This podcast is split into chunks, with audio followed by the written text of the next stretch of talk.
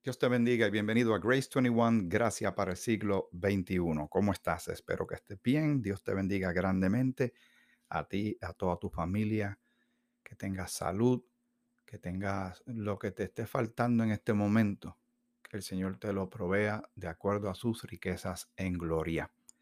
Gracias por este privilegio y esta oportunidad que me brinda de estar contigo a través de estos sermones cortos de este programa eh, titulado Grace 21, Gracia para el siglo XXI, porque el Señor sigue dándonos de su gracia, inmensa y maravillosa y asombrosa gracia para ti y para mí en este tiempo que nos ha tocado a ti y a mí vivir el increíble siglo XXI, aunque el siglo XX eh, fue sorprendente, pero este lleva una velocidad y estamos experimentando cosas, estamos viendo cosas tú y yo que nos toman por sorpresa, nos hacen reflexionar pero entendiendo y tenemos eso claro de parte del Señor, que no importa lo que experimentemos de este lado de la vida, nada ni nadie, más bien nada, se compara con la gloria venidera que en nosotros ha de manifestarse.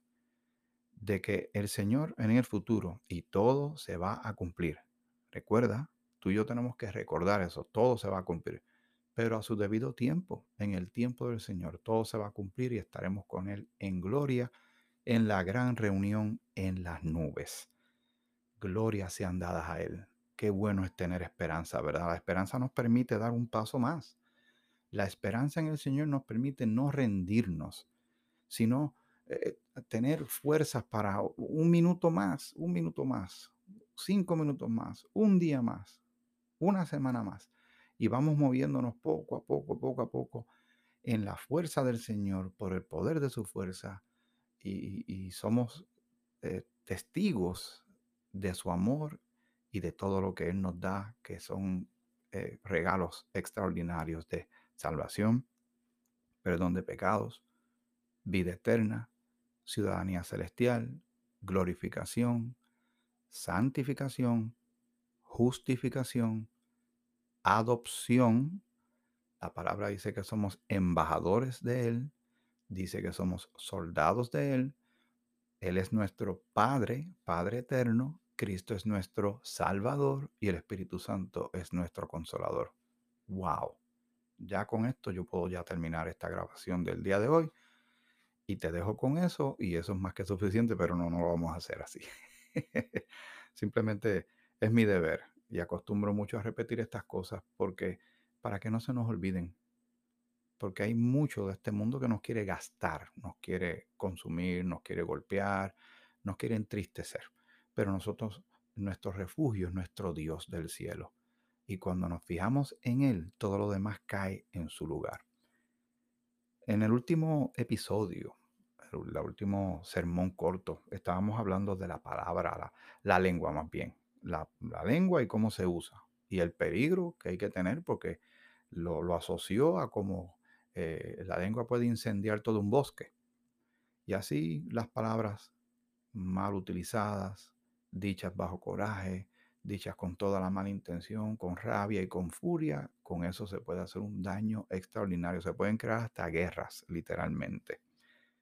Vamos nuevamente a Santiago y esta vez vamos al, al capítulo 1 y vamos a leer lo que dice la escritura eh, con relación a, estos asuntos y entendiendo, ¿verdad? Esta carta, Santiago realmente se la, está enfocada al pueblo de Israel, pero eh, como dice la misma escritura, toda la, palabra es inspirada por Dios y útil y hay, y hay principios bíblicos que son consistentes.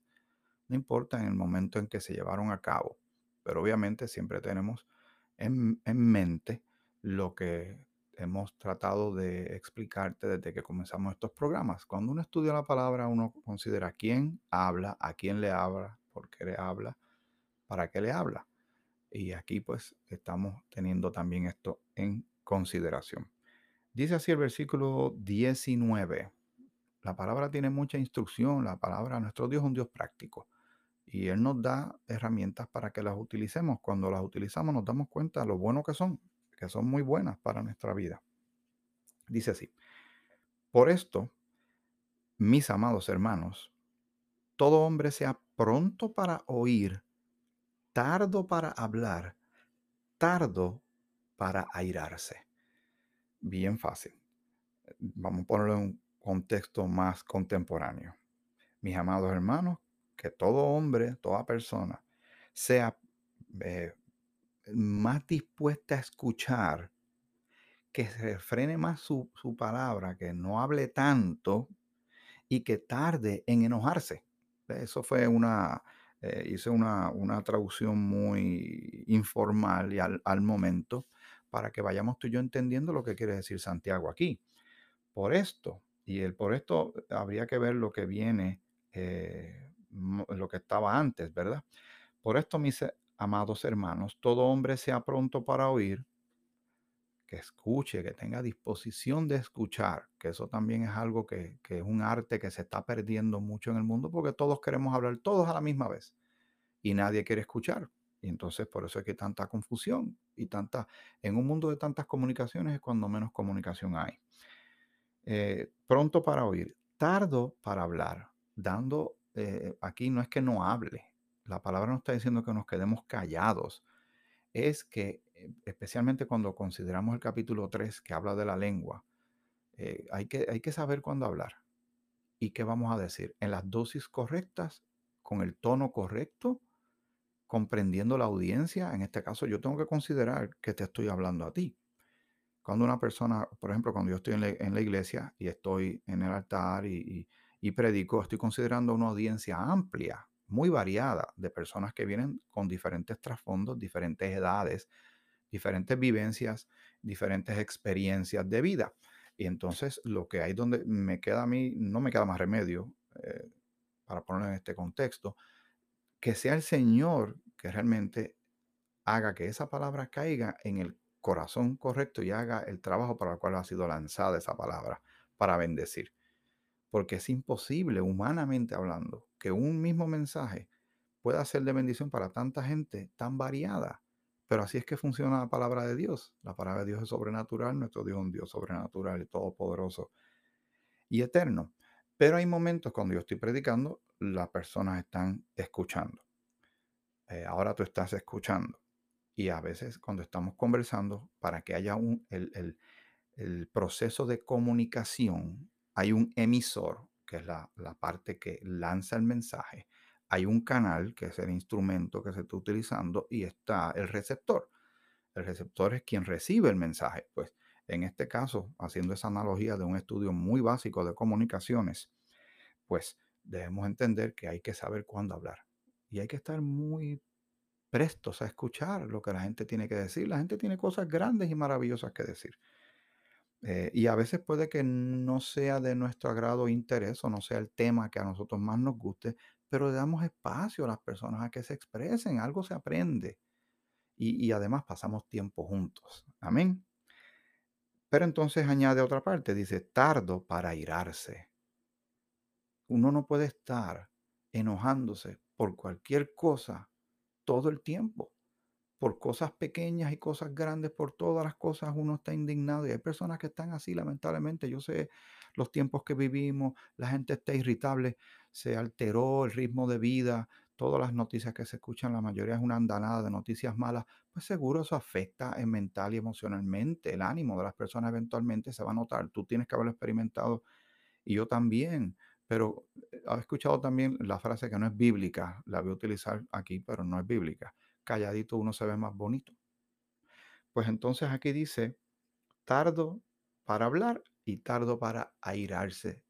No, no nos molestemos tan rápido, ¿verdad? Vamos a seguir leyendo. Porque la ira del hombre, o sea, el coraje del hombre, la furia del hombre, no obra la justicia de Dios. No, no la obra, porque el ser humano lo que sabe es acabar unos con otros. Es un canibalismo, aunque no se estén comiendo literalmente, se nos estamos comiendo. Y hay una fragmentación de la sociedad. Y es difícil llegar a consensos, es difícil llegar a acuerdos, llevarnos bien. No en balde las tensiones están corriendo tan altas. Y usted pone el televisor y usted pone este, los medios de redes sociales, no tan solo lo que usted oye, es lo que se está escribiendo también y hay que tener mucho cuidado. Las palabras significan algo. El tiempo es muy valioso y lo estamos gastando en cosas que nos están separando con unas distancias abismales. Y después, ¿quién quiere volver a arreglar las cosas? ¿Quién quiere buscar reconciliación? Porque entonces el orgullo no me deja, no me permite porque no quiero. Y, entonces estamos todo el tiempo haciendo lo que Dios no, eh, estamos yendo en contra, de lo que Dios nos pide, para ponerlo en, ese, en esa manera. Muy bien. La ira del hombre no obra la justicia de Dios, por lo cual, desechando, o sea, desechar es tirar al zafacón, echar fuera, desechando toda inmundicia y abundancia de malicia, recibid con mansedumbre la palabra implantada, la cual puede salvar vuestras almas. Y aquí está hablando de la palabra de Dios. Y, que se deseche, se eche al lado las cosas inmundas, las cosas pecaminosas, las cosas que a Dios no le agradan. Y esa abundancia de malicia que hay tanta, ¿verdad?, en el mundo.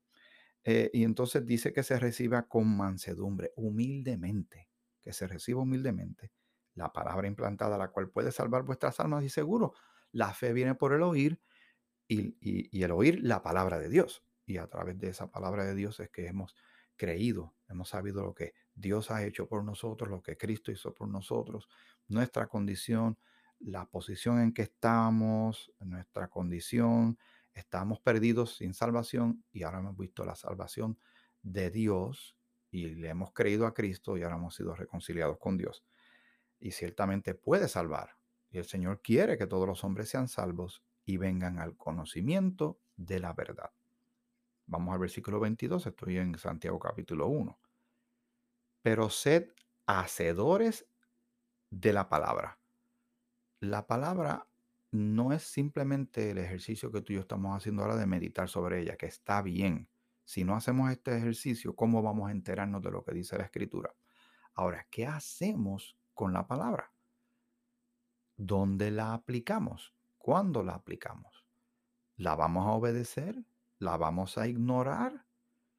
Van a haber muchas excusas o razones que nosotros podemos venir y argumentar y decir, mira, no lo hago por esto. Pero no importa, al final del día es desobediencia, porque al conocer la voluntad de Dios y no llevarla a cabo, lo estamos haciendo adrede, lo estamos haciendo conscientemente. Y después nos quejamos que las vidas, las vidas no nos vayan tan bien y no tengamos paz en nuestra mente, en nuestro ser, o nuestras relaciones sean bien atropelladas con la gente, porque es que estamos haciendo todo al revés. Estamos en el mundo al revés. Muy bien. Eh, pero sed hacedores de la palabra y no tan solo oidores, engañándoos a vosotros mismos. Mucha gente, y, nos puede pasar a ti y a mí esto mucho, recibimos palabra y nos alimentamos y tenemos una gordura de información y nos ponemos bien, ¿verdad? Eh, eh, engordamos, y lo estoy diciendo en el mejor sentido, sin, sin el ánimo de ofender a nadie. Estoy haciendo una ilustración de que uno puede eh, recibir toda esta palabra de Dios y no hacer absolutamente nada con ella. Quedarnos sentados, viendo cómo todo se hace pedazos, viendo cómo todo se incendia, viendo cómo hay tanto desajuste y cómo la gente se pierde, cómo la gente está buscando algún tipo de esperanza y uno tiene una palabra que conoce y no la pasa hacia adelante y no la pone en práctica. La gente no ve a uno viviendo la vida cristiana hago otra aclaración. No lo hacemos por el modelaje del modelaje. No lo hacemos para que la gente se crea algo que no es de uno, sino más bien para que noten que realmente cuando el Señor dice que si alguno está en Cristo, nueva criatura es. Que cuando la escritura dice que uno tiene que nacer de nuevo y que uno está en una novedad de vida, en una vida nueva en Cristo, la gente vea que eso es cierto que uno no está e, escondiendo estas cosas, engavetándolas y viviendo una vida cristiana como si fuera un encubierto, como si fuera el servicio secreto, un, espionaje, donde la gente no logra darse cuenta que uno es un seguidor. Uno tampoco está con una trompeta sonando, mira qué cristiano soy, o mira qué santo yo soy, porque eso no es así. Si somos algo es por la gracia de Dios y el Señor todavía está trabajando contigo y conmigo. Pero voy a leer esto para que quede claro porque es la palabra de Dios la que nos interesa a ti y a mí en este momento. Pero sed hacedores de la palabra, trazando la palabra correctamente, hermanos. Entendiendo quién habla, cuándo lo habla, por qué lo habla, para quién lo habla, para qué. Y el tiempo en que estamos viviendo de esta maravillosa gracia. Sed hacedores de la palabra y no tan solo oidores, engañándoos a vosotros mismos porque si alguno es oidor de la palabra, pero no hacedor de ella, este es semejante al hombre que considera en un espejo su rostro natural. Porque él se considera a sí mismo y se va y luego olvida cómo era.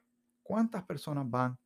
Y no tiene que ser necesariamente en el setting de una iglesia, pero sucede mucho en un lugar donde se predique la palabra.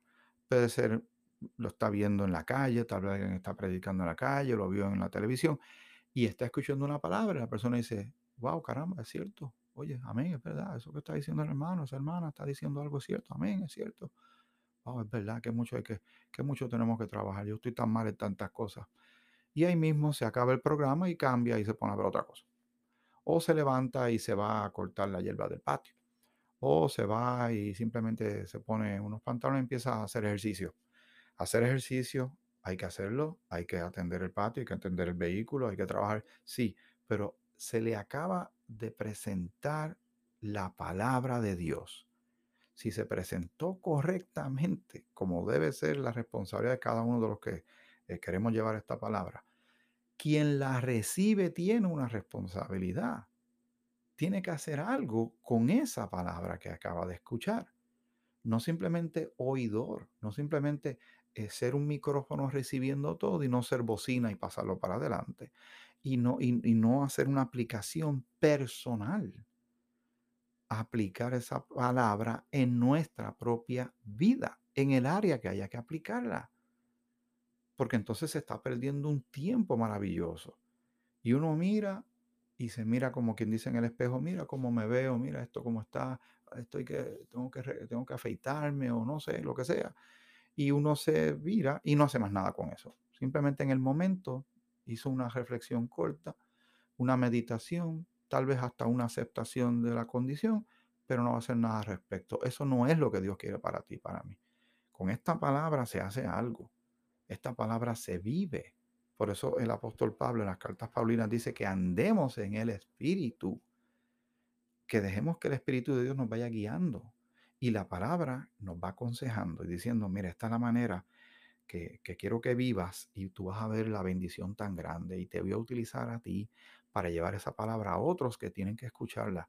El primero que va a ser bendecido eres tú, porque tú la aplicas, la recibes y la aplicas. Luego la responsabilidad quedará del otro, a quien tú y yo le llevemos la palabra. Pero cada uno tiene que hacer algo con ella, no simplemente quedarse mirándolo como quien ve una película por la televisión se acabó la película y dice, oye, qué buena película esa, ¿verdad? Sí, ¿qué hay de comer? Y ya olvidó inmediatamente lo que acaba de ver, le estuvo, no trasciende, es irrelevante, eh, no impactante. Y estamos hablando de Dios, de su palabra, del Padre, del Hijo y del Espíritu Santo. Muy bien. Eh, seguimos aquí mismo, ¿verdad? Dice el versículo 25, más el que mira atentamente en la perfecta ley, la de la libertad, y persevera en ella, no siendo oidor olvidadizo, sino hacedor de la obra, éste será bienaventurado en lo que hace. Luego continúa, si alguno se cree religioso entre vosotros y no refrena su lengua, sino que engaña su corazón, la religión del tal es vana. La religión pura y sin mácula delante de Dios el Padre es esta.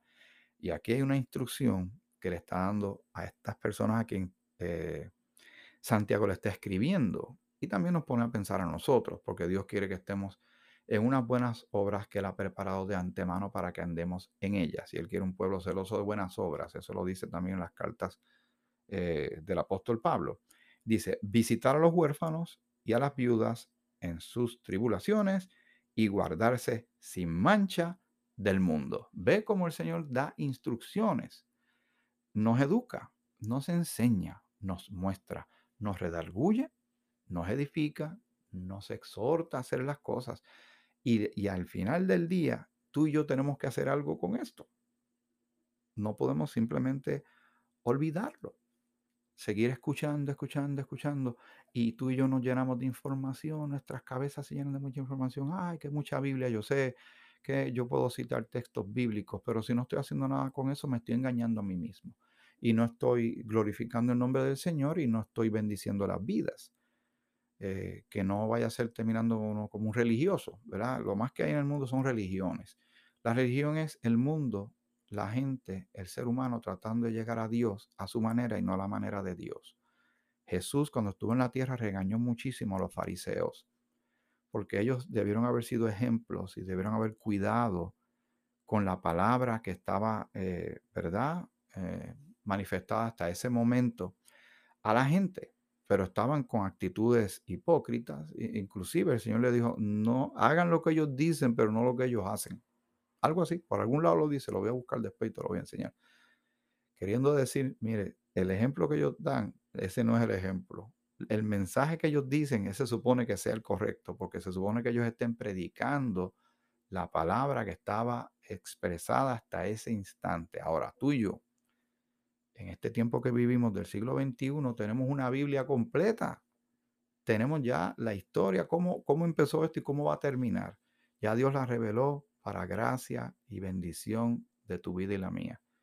¿Cómo vamos a vivir? De eso estuvimos hablando hace poco. ¿Cómo debemos vivir entonces? Pues como hijos de Dios, como salvos, como nacidos de nuevo. ¿Qué nos falta? Que todavía fallamos, ciertamente. Tenemos que admitir eso pero eso no nos da a nosotros excusa para detenernos. Al contrario, seguimos adelante pidiendo al Señor que nos siga ayudando para ser eh, sin mancha frente a una generación maligna este tiempo que nos ha tocado vivir tan, tan peligroso y que se refleje el carácter de Cristo en tu vida y en la mía para la gloria del Señor y bendición a los demás. ¿Qué te parece? Es algo maravilloso, porque ¿cuál es la alternativa? No vivir esa vida. En el tiempo de cuando Israel estaba en Egipto, cuando los, sacaron de Egipto, algunos de ellos se enojaron con Moisés y le decían, era mejor quedarnos en Egipto y morirnos allá. Era mejor estar allá. ¿Y, cómo nosotros vamos a querer volver a de donde el Señor nos sacó?